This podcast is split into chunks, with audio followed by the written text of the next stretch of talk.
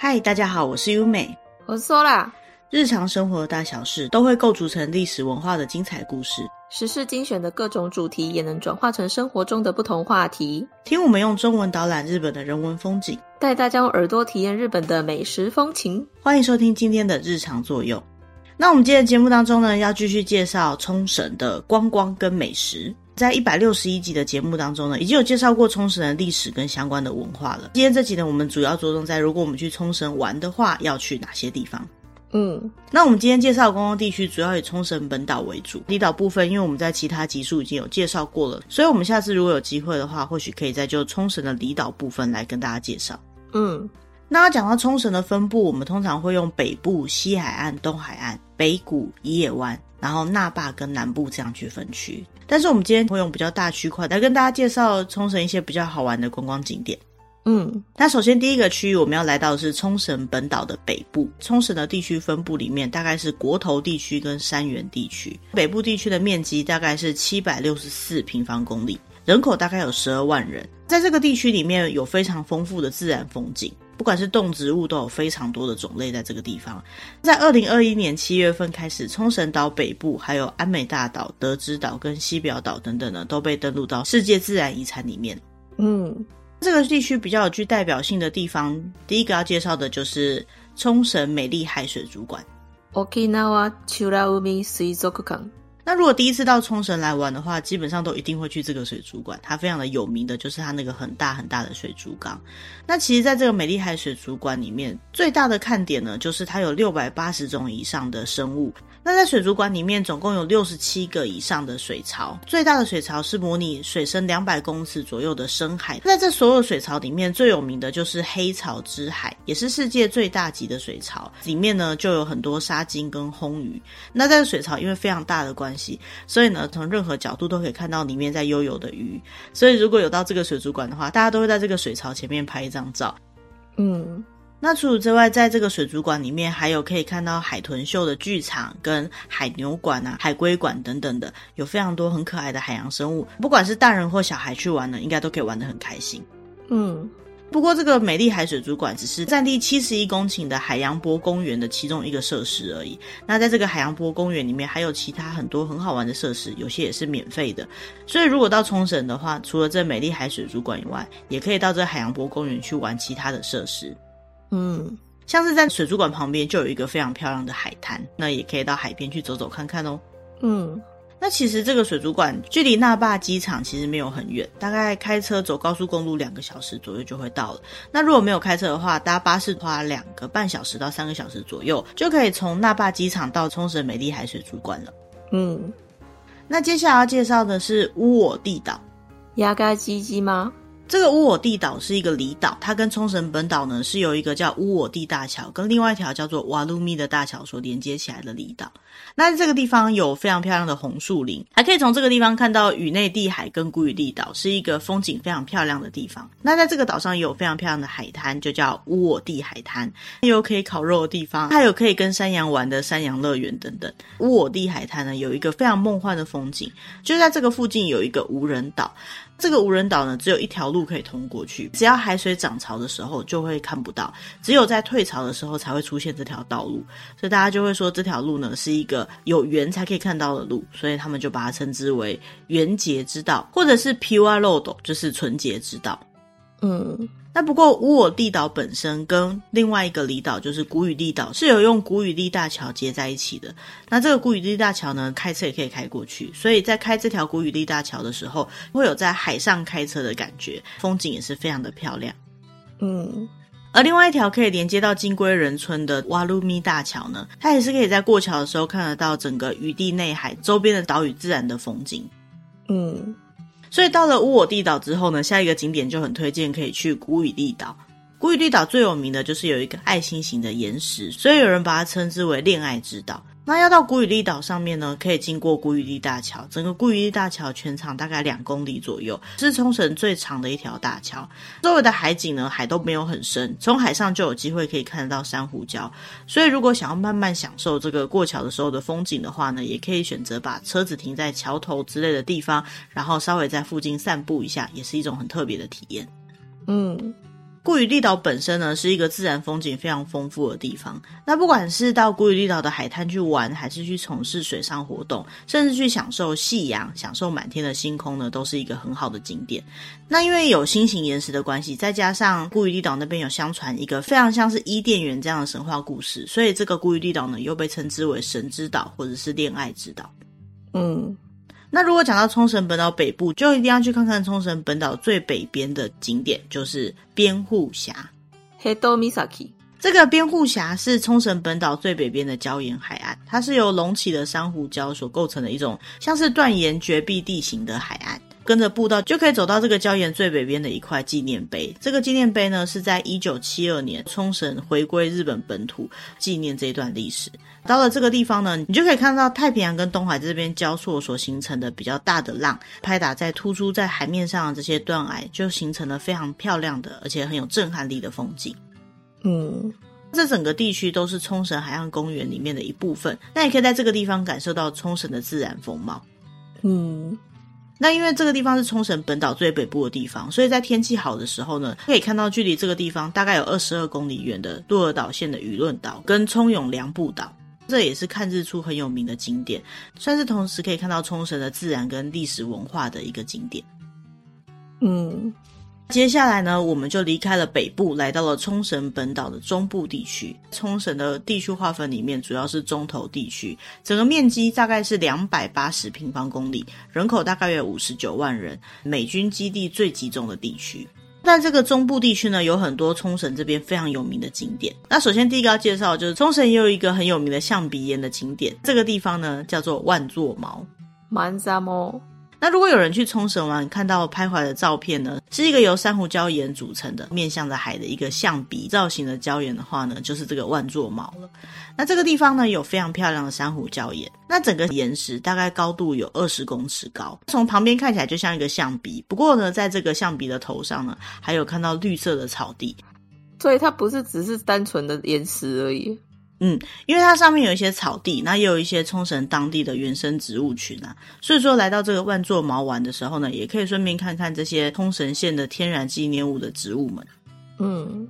大约在十八世纪的琉球王朝的时代，那时候有一位叫上晋王的王，称这个地方呢是可以让万人去坐在那边的草地，所以才会有万座毛这样子的名字。而这个毛呢，就是草原的意思。现在大部分的人对这个景点的认知都是象鼻岩，不过在当时呢，比较被赞赏的应该是在这个断垣绝壁上面的草原的部分。嗯，那另外一个也是在冲绳中部的海边的自然风景呢，就是真容田岬。前田岬。这边的青之洞窟，阿欧诺多库兹，这个真荣田峡是突出在东海上面的一个地方，因为它的海水非常清澈漂亮的关系，所以上面的珊瑚礁跟热带鱼都可以看得非常漂亮。那在这个地方有观景台，可以看到残波峡还有万座毛等等的地区，也是冲绳一个非常适合浮潜跟潜水的地方。那从海岸边出去呢，大概有二十到四十公尺，都是属于比较浅滩的部分。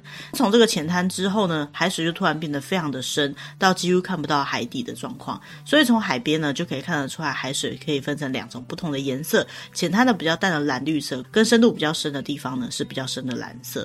那在浅滩的部分呢，其实水深大概就是三到七公尺左右，可以看到非常多的热带鱼，像是蝴蝶鱼啊，或者是雀雕啊、小丑鱼等等的。嗯。非常有名的就是刚刚提到的这个青之洞窟。这个青之洞窟要抵达的话，是需要游泳过去的。那这边会有一个楼梯，你可以走下去。那走下去之后，沿着岩壁大概游个一百公尺左右，就可以游到洞窟的入口了。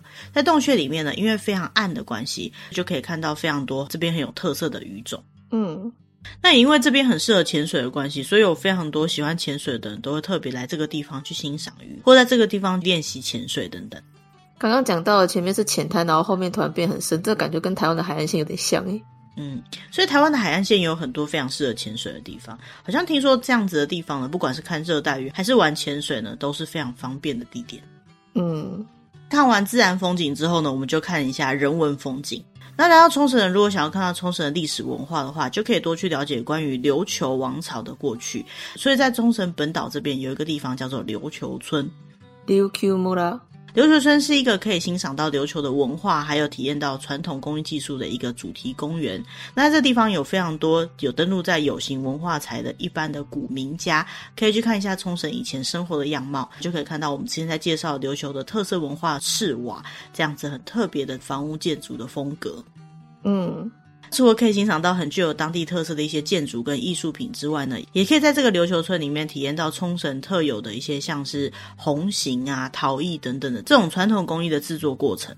嗯，来到这个琉球村，如果想要简单的看看的话，大概十几二十分钟就可以逛完了。那如果想要好好的体验当地的风景的话呢，也可以在这边待上比较长的时间，或许就可以享受到不同的琉球的魅力哦。嗯。那如果很喜欢日本的传统工艺品，比如说像陶器之类的话，就可以到另外一个很有名的地方，叫做陶器之乡。雅基木诺萨多，这个亚基木呢，其实在冲绳方言呢，就是烧陶制的这种烧物的意思。这个地方有一位人间国宝，叫做金城次郎，他在这个地方盖了窑之后呢，就在这个地方发展了很多很具特色的陶器制品，也带动了这个地方的陶艺发展。嗯。那这个陶器之村呢，它是在独古村里面。那在独古村里面，其实有七十间以上的这种陶艺的工坊，其中有十九间的工坊呢，都集中在同一个地区。那他们就把这个地区呢，当做是陶艺之乡。所以到冲绳，如果想要看看陶器的话呢，就可以到这个地区来，一次就可以逛很多家店哦。感觉还蛮不错的。如果想要买一些餐具之类的，就可以来这边逛逛。嗯，而且也可以多欣赏到很多不同的名家手艺。嗯。那接下来要介绍的是比较属于历史的部分呢，分别是忠诚成绩、那卡格斯库旧阿斗跟圣莲成绩、卡兹雷格斯库旧阿斗。这个中城城基呢，它是在中城湾里面的一个高台上面，总共是有六个城郭所构成的连郭式山城。它在西元一四四零年的时候，由户佐丸他从坐喜卫的城主移到中城城来，那在这个地方就开始增建这些城墙跟建筑，剩下比较坚固的这些城墙，大部分都是由这些琉球的石灰岩去切割再堆积而成的。那因为经过很长时间的使用的关系，所以呢，就可以看到在不同的时期，他们在盖这个城墙的不同的风格。那也因为它是用自然的岩石在配合当地地形来盖的关系，所以就可以看到这个城的城墙的线条非常的优美精致的样子。那也可以看得出来当时的建筑科技有多厉害。嗯，这个地方在西元两千年的时候，已经有被作为琉球王国的城堡以及相关的遗迹被登录在世界遗产里面了。嗯。那这个圣莲城，他是一位叫做阿麻合力的城主，他的居城。因为那时候他觉得当地的居民都被当时的政府给压榨，所以呢，他就起身而出当了一个城主，哦，就是这个圣莲城主。他很努力的进行了海外的贸易，就把这个圣莲地区变得非常的繁荣。不过后来统一了琉球王国的上八字，他过世之后，这个阿麻合力就起来谋反。一四五八年，他就被琉球王府军连同这个圣莲城一起被灭亡了。整个城墙的城基也一样，作为琉球王国的城堡及相关遗迹群被登录在世界遗产里面。嗯，那就现在残留下的建筑的部分呢，它是一个建在标高约一百公尺绿色山丘上面盖的城堡。因为它地势比较高的关系，所以从山丘上面就可以看到三百六十度的非常开放式的景观。那因为这里也是一样是用石头所盖出来的建筑，所以它整个城堡呢看起来并不会方方正正的。配合地形的关系呢，它会有一些非常圆弧的曲线。这样子的风景呢，也是在冲绳可以看到这种特殊的石质的城堡的一种特色。那因为现在的城基呢，就是在整个山丘上面的关系，所以呢，从远方看起来配合背景，如果有蓝天的话，就会很像一艘巨大的帆船。所以来到这个地方呢，不仅可以看到建筑很优美的部分，也可以看得到一些历史文化的遗迹。当然，这个地方呢，也被登录在世界遗产里面。嗯，那接下来要介绍的也是中部地区非常有名的一个景点，就是海中道路。海中道路。这条海上道路呢，是连接羽胜半岛跟平安座岛的一个全长四点七公里，也是东洋最长的一条海上道路。那在这条路上的路边有建设公园，然后公园里面呢就有像是休息站，还有餐厅，旁边也有非常漂亮的海滩。如果是开车到冲绳来玩的话，就很适合来到这个地方。嗯。虽然说它叫做海上道路，但事实上呢，它也就像是在海上的一条大桥一样，整个道路呢就横跨在海上面。那从这个地方呢，可以到加比冰岛、平安座岛、工程岛跟伊季岛这四个岛屿。嗯。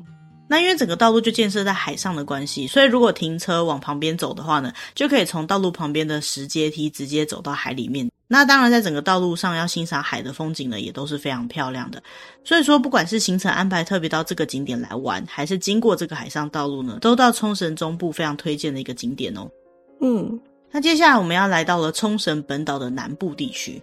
这个南部地区呢，其实就是所谓的岛尻地区，面积大概有一百八十九平方公里，人口大概有五十四万人左右。那整个冲绳县的政治中心，也就是那霸市，就是在这个冲绳本岛南部的地区。不过，如果讲南部的话，通常会是指那霸市以外的地区。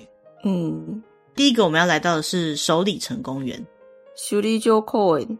首里城公园是冲绳非常具象征意义的一个景点。比较特别的是，首里城它本身并不是世界遗产，但是它的城基，也就是它的城堡建筑的遗迹呢，是属于世界遗产的一部分，并且在首里城公园里面也有非常多很具历史意义的遗迹，所以是很能代表琉球王国时代的历史的一个重要的文化财。嗯。所以在这个地方比较有名的，像是首里门、远比五五玉玉石门，还有圆觉寺及跟辩才天堂等等，都是琉球王国时代就开始留下来的一些很重要的文化遗迹。所以来到这边呢，就可以感受到很有特色的琉球的历史跟文化的风景。那来到这个首里城公园呢，除了他们的正殿遗迹是需要费用以外呢，其他像是曾经出现在日本两千元钞票上面的首里门，都是属于可以免费参观的地方。特别是在整个公园里面，在每年十一月的时候，都会有首里城祭，那也是很多观光客都会来这边体验琉球文化的一个很有名的活动。嗯。那在二零一九年的时候，首里城这边曾经发生过比较严重的火灾，所以主要的建筑物呢几乎都烧完了。后来在二零二零年的六月开始，部分性的开放一些遗迹跟火灾之后保存的比较好的一些历史文物。所以如果到首里城公园的话呢，还是可以去看看，因为还是有很多东西可以参观的哦。嗯，那另外一个也是冲绳本岛南部的一个很有名的景点，叫做市民园。市民园是琉球王家最大的一个别墅，它也是登录在世界遗产里面的其中之一。这个市民园是琉球的王家为了要度假，还有接到外国使臣所使用的一个庭园。那在这个地方呢，可以看得到在冲绳比较少见的这种回游式的庭园建筑。那这个庭园里面最有名的是一个叫心字池的地方。这个心字池呢，像是一个爱心的心这个文字的一个池塘。那这个池塘里面呢，有做了一个很像是中国风的六角堂这样子的一个凉亭的建筑。还有一些大大小小的拱门，池塘的周围呢，有使用当地的琉球石灰岩去堆积而成，算是日本的回游式庭园，但是很具冲绳风格的一些工艺技术。嗯，那参观了历史文化之后呢，我们终于可以逛街了。大家不知道有没有发现说，说来到冲绳好像没有什么机会可以逛街，因为比较热闹的逛街的地方呢，都在冲绳本岛南部地区。首先要介绍呢，就是国际通。国际通り。国际通呢，算是冲绳，尤其是那霸这边最主要的一条街道。整个街道上面呢，有百货公司，有餐厅，还有非常多的商店、饭店，跟卖当地特产的一些店，大概六百间以上的店铺都在这个地方。所以，不管来这个地方找什么样的特产品，都可以找得到。如果想要来吃饭的话呢，就可以到国际通上面一个非常有名的市场，叫做第一木质公社市场。第一牧师公设市场。在这个市场里面呢，你可以吃到冲绳一些非常具代表性的鱼呀，还有猪肉，跟冲绳这边特有的一些蔬菜等等，算是如果要体验冲绳的饮食文化不可或缺的一个地方。这个第一木质公社市场其实历史非常久远了，所以它的建筑物就越来越老旧，所以之前就经过了改建。改建之后呢，在二零二三年的三月份呢，已经重新开幕了，就叫做新第一木质公社市场。那在这个新盖好的市场里面呢，一样可以吃得到非常多冲绳这边当地的很有特色性或者是很稀有的一些食材。他们有特别设计过，在一楼可以买到很多不同的食材，就可以到到二楼有很多的餐厅都会帮忙进行代客料理，这样就可以直接感受到挑选新鲜的食材，并且请店家帮你料理的这种很特别的服务。嗯，那除此之外，国际通还有很多特色的店家，像是可以让人体验到在冲绳的夜市风格的这个国际通乌台村。国际通り屋台村。在这边可以看得到非常多的摊贩，这个屋台呢就是摊贩的意思，非常多使用的冲绳特色的食材所做出来的各种好吃的料理，包括在冲绳很有名的地酒泡盛呢，也可以在这个地方喝得到。那在整个屋台村的中间有一个广场，偶尔会在这边看得到冲绳这边很有名的岛歌，或者是冲绳这边特有的舞蹈的风格，也会举办一些相关的活动。所以不管是当地人还是光客，都可以在这边吃得很满足，也玩得很开心哦。嗯。那接下来我们要继续介绍冲绳南部不可以错过的景点，就是波上宫。波の上宫。波上宫呢，其实算是冲绳这边当地信仰一个很重要的神社，它也是冲绳这边地位最高的一个神社。从国际通大概坐计程车五分钟左右就可以抵达了，也是冲绳八社的其中之一。那整个波上宫呢，它位在一个高台上面，这个高台可以欣赏到那霸湾的风景。对于当地人来讲，这是一个非常重要的信仰中心。每一年的新年参拜的时候呢，就会有非常多的人来到这个地方来拜拜。那波上宫最有名呢，就是祈祷恋爱成就、良缘祈愿跟安产祈愿。那之所以可以祈祷这些，是因为他在这个神社里面呢，有祭拜一位女神，就是我们之前曾经介绍过的伊邪那美。那因为除了这个女神之外呢，他还有拜其他的神嘛，所以当然也可以在这边祈祷家内安全啊、厄运去除啊、商业繁盛、合格祈愿、海上安全跟幸运长寿等等的，是一个非常神圣的地方哦。感觉什么都能求诶。对啊，因为神明会尽量满足大家的希望嘛。嗯，在神社的后面呢，还有一个很特殊的景点，就是在那霸市里面唯一的海滩，叫做波之上海滩。波の上ビーチ。 所以，如果到波上宫参拜之后，也可以到这个海滩去走一走。嗯，那一样跟神话非常相关的，还有另外一个景点叫做斋场御浴。セファウタキ。那在这个斋场御浴里面，有一个很有名的神话传说，就是在琉球神话里面呢，曾经有说到有一位创世神，他因为天地的命令呢，而创造出来了这个圣地。 那这地方呢，有一个用巨岩所构成的三角形的隧道，叫做三库里。除此之外呢，还有一个用来举行仪式的一个地方，叫做大库里。那不管是哪个地方呢，都可以感觉到非常神圣的氛围。嗯，斋场的这个念法呢，非常的特别，它叫做 “sefa”。这个字呢，代表的是灵威很高、很神圣的地方，也是最高级、最高位的地方。而御浴这个字呢，念作 udaki，它是在南西诸岛上面有很多的圣地都叫做这个名字，所以合起来呢，它就是最高规格的圣地的意思。嗯，冲绳这个地方的御浴，它跟本岛的那些神社啊、佛寺不一样的是，它并没有建设所谓的神殿，而是由周围的一些原本就存在的树木或巨石所构筑出的一个比较特殊的地点，可以感受到一些神圣的力量。像这样子的信仰模式是比较多的。跟原住民的信仰好像有点像，对，比较像是原本的那种对于山岳啊、岩石啊、树木等等的信仰。嗯，那现在有一个活动叫做东域巡礼，就是在进行琉球王跟文德大军的圣地巡礼的这样的一个活动。那在这个活动里面呢，这个斋场御浴也作为是其中的一个参拜的景点，每年都有非常多的人来到这个地方来参拜。嗯。那除此之外呢，在冲绳南部其实还有非常多的景点，比如说像是一般观光旅行团都会去的琉球世界。Okinawa World。那个琉球世界的范围非常的大，那其中呢有一些很有名的景点，像是玉泉洞啊、热带水果园、琉球王国城下町跟毒蛇博物公园等等的。如果有机会跟着旅行团一起到冲绳来玩的话，几乎都会安排一个时间来到这个地方来玩。整个园区的范围非常的大，全部都要参观完，听说需要花到两到三个小时。那如果还想要在里面进行一些，比如说像是传统工艺的体验的话呢，至少就要花上半天以上的时间。所以不要小看这个地方哦，是可以玩很久的。嗯，那以上呢，就大概把我们想要跟大家分享的冲绳景点介绍过一次了。不过其实有很多地方呢很漂亮，可是我们就没有办法一个一个来跟大家介绍。那如果有兴趣的话呢，也可以参考节目的资讯栏位，那边有我们参考的文章，那就可以看到更多关于冲绳的相关旅游资讯。那除了这些以外呢，我们还想要追加跟大家介绍两个景点，一个是瑞泉酒造株式会社。水前修造株式会社。这个瑞泉酒站呢，其实在那霸市首里这边是一个非常有名的制造泡盛的一个酒厂。它为什么叫瑞泉呢？就在首里城的瑞泉门那边有一个涌泉，而这个涌泉呢就叫瑞泉，它就用这个涌泉的名字来命名的。那在这个酒厂里面呢，除了有做冲绳非常传统的一些泡盛之外呢，还有经过熟成的古酒，跟用古酒去调和过的新酒，以及使用冲绳的水果跟黑糖所做出来的一些利口酒。嗯。这个瑞泉酒造呢，原本是琉球王府的炮盛之，也就是专门做这个炮盛的喜屋武家，他作为始祖的。他在首里岐山的城下町那边呢，在西元一八八七年，就是明治二十年那个时候就创业了。那其实，在整个冲绳县里面有非常多会制作炮盛的这些酒厂。那这个瑞泉酒造呢，也是一个非常有名的老店了。那现在他们所使用的这些技术呢，都是从那些父祖辈就一直流传下来的技术。尤其是它里面有一种酒叫做御酒，它使用的是黑曲菌，算是冲绳的一个很珍贵的珍宝。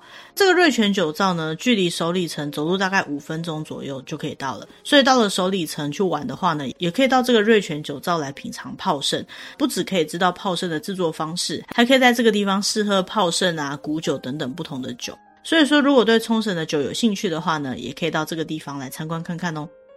嗯。那另外一个要介绍的也是冲绳很有名的酒的工厂，叫做欧利永啤酒工厂。欧利永 Happy Park，这个欧利永啤酒工厂呢，是在冲绳本岛北部可以参观型的工厂。那讲到冲绳的啤酒呢，最有名的就是这个欧利永了。在冲绳县里面呢，大概有百分之五十以上的市占率呢，都是这个欧利永啤酒。所以如果想要知道这个啤酒制造过程的话呢，就可以到这个啤酒厂来参观。去冲绳的话，如果有要喝啤酒的话，好像几乎真的都是这一家的啤酒。嗯。那在这个啤酒厂里面呢，我们可以看到它整个原料是什么样的状态，然后它怎么样进行碾碎、加工、发酵、储藏、滤过、装瓶等等的这些制作工序。而且呢，来这边参观的话，还可以喝到两杯不用钱的啤酒哦。喜欢喝啤酒的人应该很开心。对啊，尤其是平常就有在喝欧利永这个啤酒的话，一定要到当地去看看哦。嗯。那逛逛完之后呢，大概也就肚子饿了，所以接下来要介绍的是冲绳的饮食文化跟一些比较特殊的食物。冲绳这个地方呢，从琉球王国时代，它就因为很频繁的跟中国还有东南亚那边交流的关系，所以在饮食上面呢，都受到很多其他国家的影响，特别是受到中国的影响非常的大。所以呢，冲绳这边有非常多猪肉的料理，像是控肉、Love day，或者是卤猪脚、TBT，还有卤排骨、Soki。跟猪耳朵等等，米米嘎，这些呢都是在冲绳可以吃到的猪肉料理。那大家会觉得说，听起来怎么跟在台湾吃到的东西很像？其实没有错，冲绳这边的饮食文化呢，与其说跟日本很像，其实大部分的食物呢，我觉得跟台湾或者其他东南亚地区的食物呢是比较接近的。嗯。那像是我们前面有介绍到的泡盛呢，它就是在琉球诸岛这边做的一个蒸馏酒。那它主要的原料是米，而且是泰国米。那在这个地方也可以看得到受到东南亚这边文化的影响。泡盛这个名字的由来呢，是因为它在蒸馏的时候，它会从导管那边滴落到容器里面，而这个容器呢就会产生泡泡。这个泡泡呢就叫做阿瓦莫鲁，也就是泡盛这个字。嗯，除此之外，也有另外一个说法呢，表示“摩利”这个字呢，其实是“酒”这个字的古语。虽然现在使用的是泰国米，不过以前是使用米跟小米，而小米叫做阿瓦，所以呢，小米酒就叫做阿瓦摩利。后来才从阿瓦摩利这个音呢，变成泡盛这样子的名字。嗯，那接下来呢，跟大家介绍一下冲绳有什么好吃的食物。第一个要跟大家介绍的就是炒苦瓜。国牙呛不鲁，这个国牙呛不鲁里面，国牙就是苦瓜的意思，而呛不鲁呢，就是一种混炒的料理。它在冲绳的方言里面，就是把很多东西炒在一起的意思。所以通常来讲，在这个炒苦瓜里面，可能会放鸡蛋啊，放豆腐，放猪肉，或者是放午餐肉等等的，把它炒出一盘营养丰富，然后颜色也很好看的料理。如果在台湾的话，不就是苦瓜炒咸蛋吗？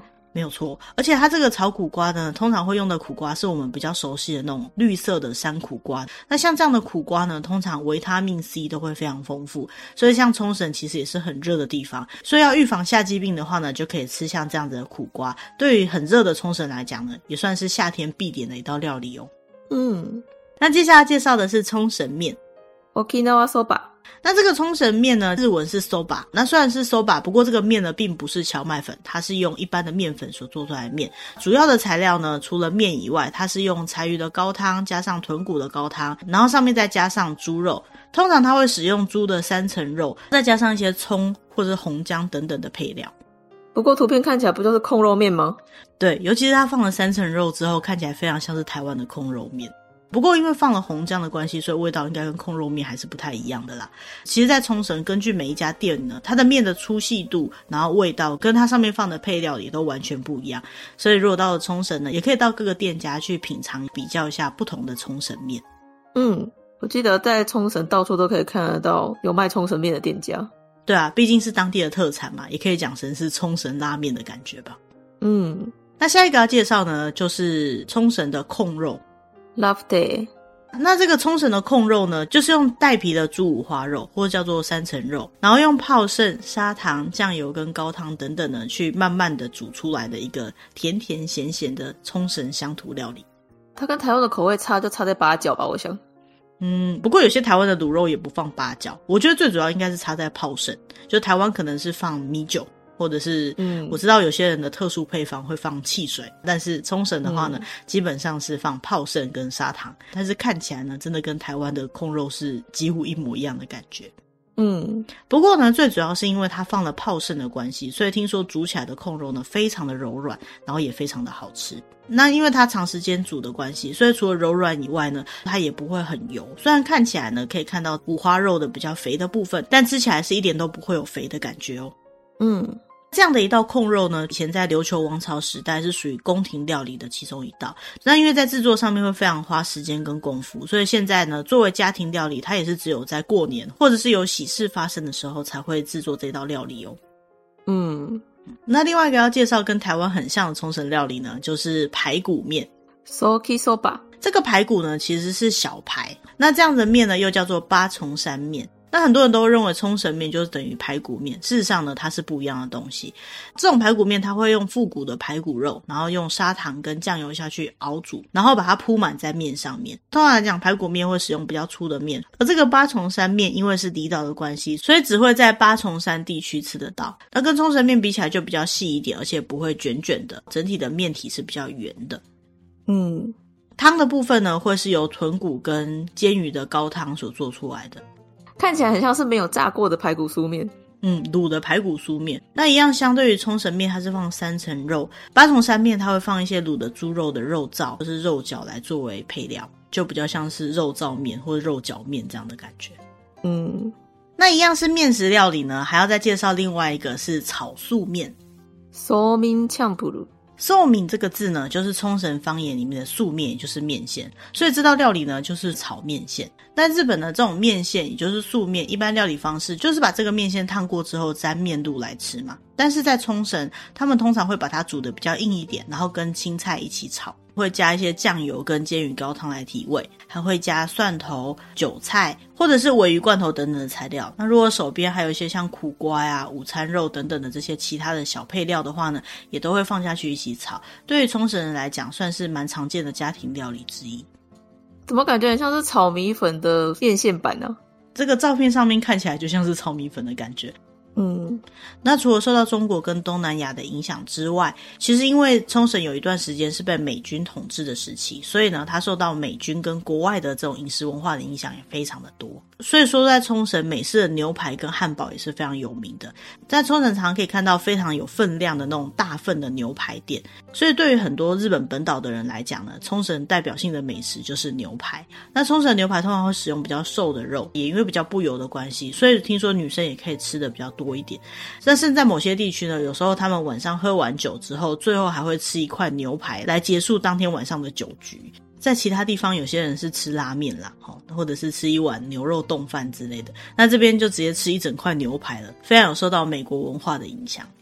嗯，那另外一个其实也是结合了异国美食的一个特色美食呢，叫做塔可饭。塔可 rice，塔可饭呢，其实就是饭上面有放了墨西哥的塔可饼，然后再加上很多蔬菜啊、肉燥啊，跟其他一些酱汁的一道饭的料理。那虽然它是使用到墨西哥的塔可饼，可是这样的一道料理呢，其实是冲绳这边独自发展出来的特色。是因为当时在冲绳的美军呢，他们想到可以把塔可饼放在饭上面一起吃，可以增加分量，所以就创造出了这样的一道料理。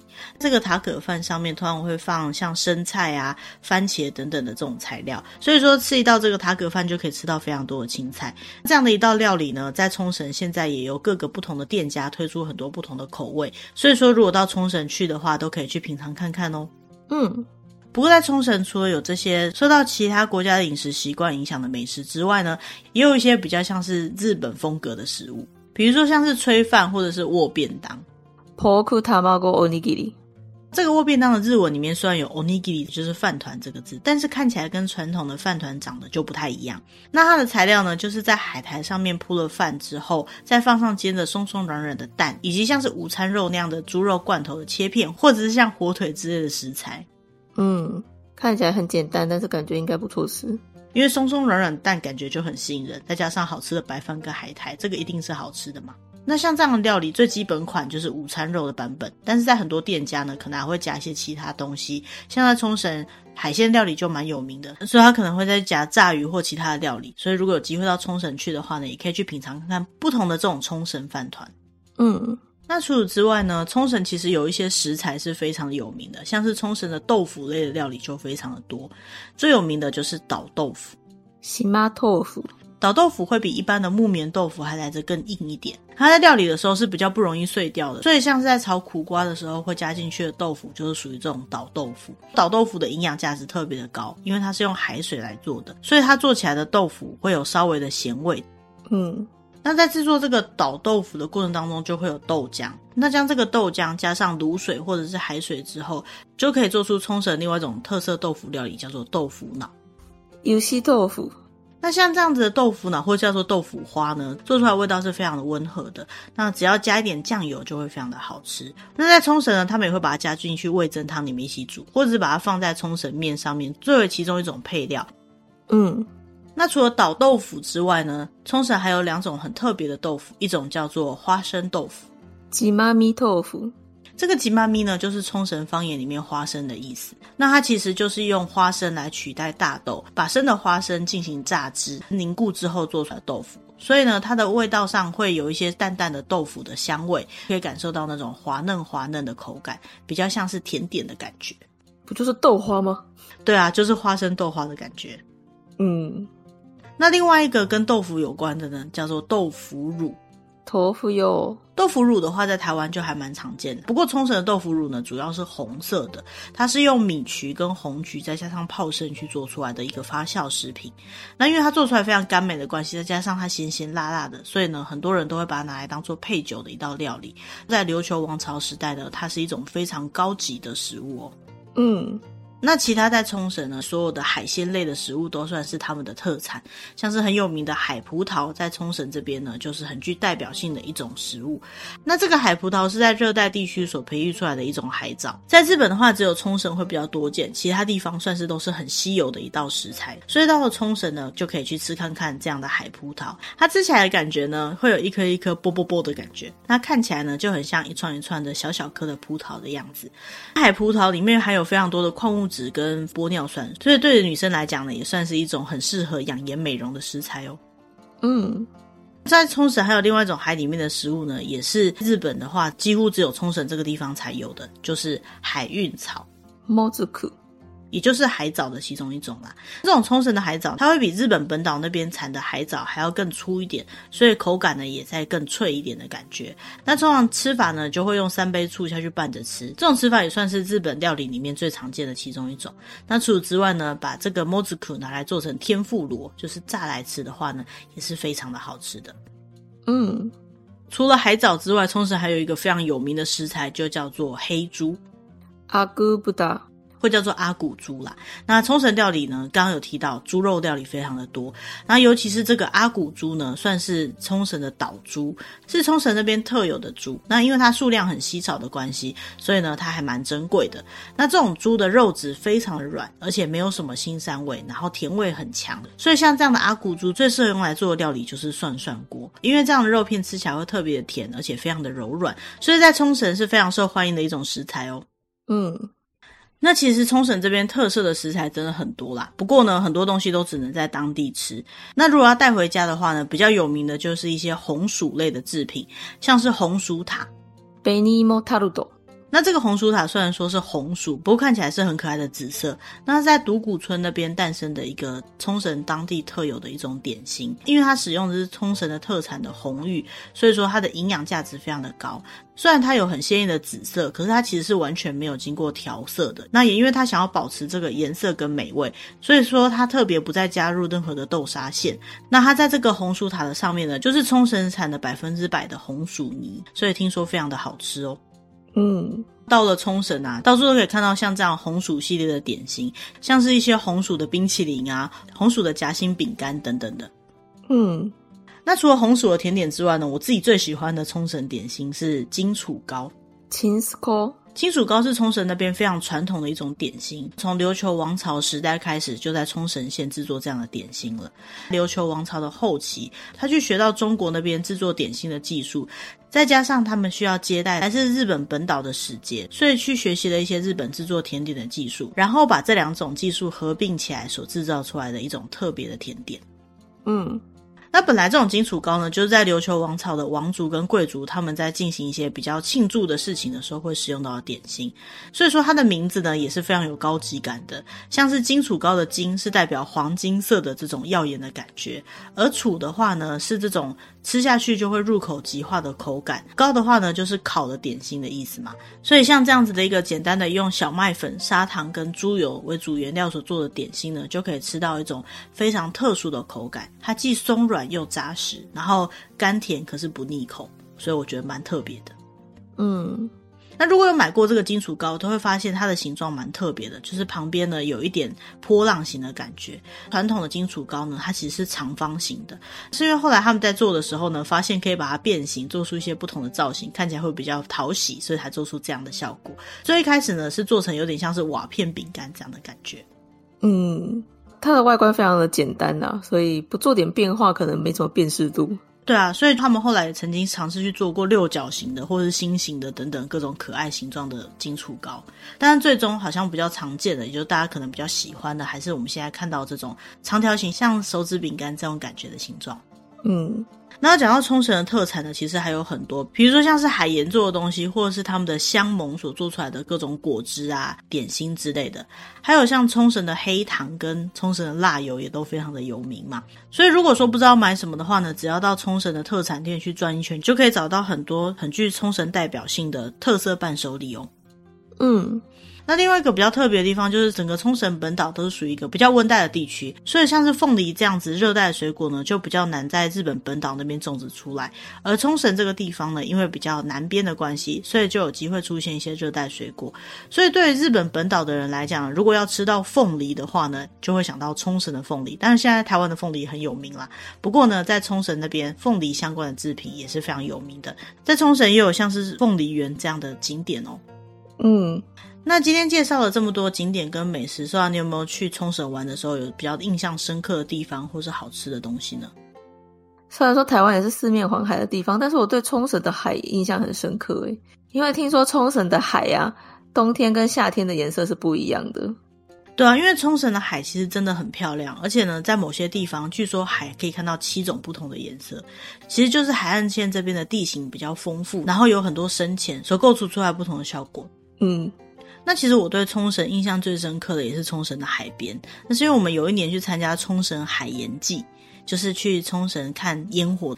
嗯，这个海盐季的时候呢，我们有特别到一个海滩，那是要买票进去看的位置。那我们就躺在那个沙滩上。那进去的时候呢，他会发给我们一个人一个很大很大的塑胶袋，所以你就可以把它铺在地上，躺在这个塑胶袋上面。那整个烟火呢，就是在整面沙滩的上空释放，配合一些音乐的表演啊，跟旁边还有一些摊贩，所以就可以吃吃喝喝，然后很悠闲的躺在那边欣赏烟火。其实我在日本也看过很多场烟火，可是这么盛大的，而且就在自己眼前释放的烟火。真的是非常难得一见的，所以如果有机会到冲绳，然后时间上可以对得上这个海盐祭的话，也非常推荐可以去看。嗯。而且我印象很深刻的就是在看完那个烟火之后，大家散场的时候，刚刚不是有提到说我们入场的时候有发了一个很大的塑胶袋嘛？大家都把它放在铺垫，先把它铺在地上，然后再躺上去。可是离场的时候，主办单位就开始宣导说，可以把这个袋子打开来，然后把你们刚刚吃的垃圾啊、不需要的东西都丢进去，然后离场的时候就可以一起把垃圾丢掉。也就是说，这么多人在使用那个海滩，可是却完全不会污染那个海滩。我觉得真的是一个非常棒的一种想法。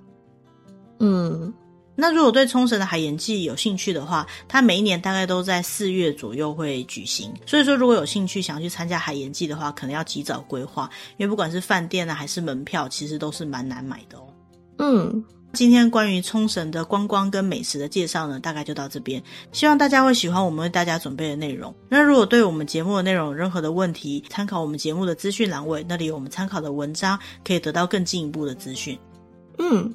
那如果说有什么想要听到的内容，或是想要告诉我们的事情，也可以使用节目的资讯栏位，那里有我们的 email，可以跟我们直接联络。嗯，那今天的主题就到这边喽，我们下周见，拜拜，拜拜。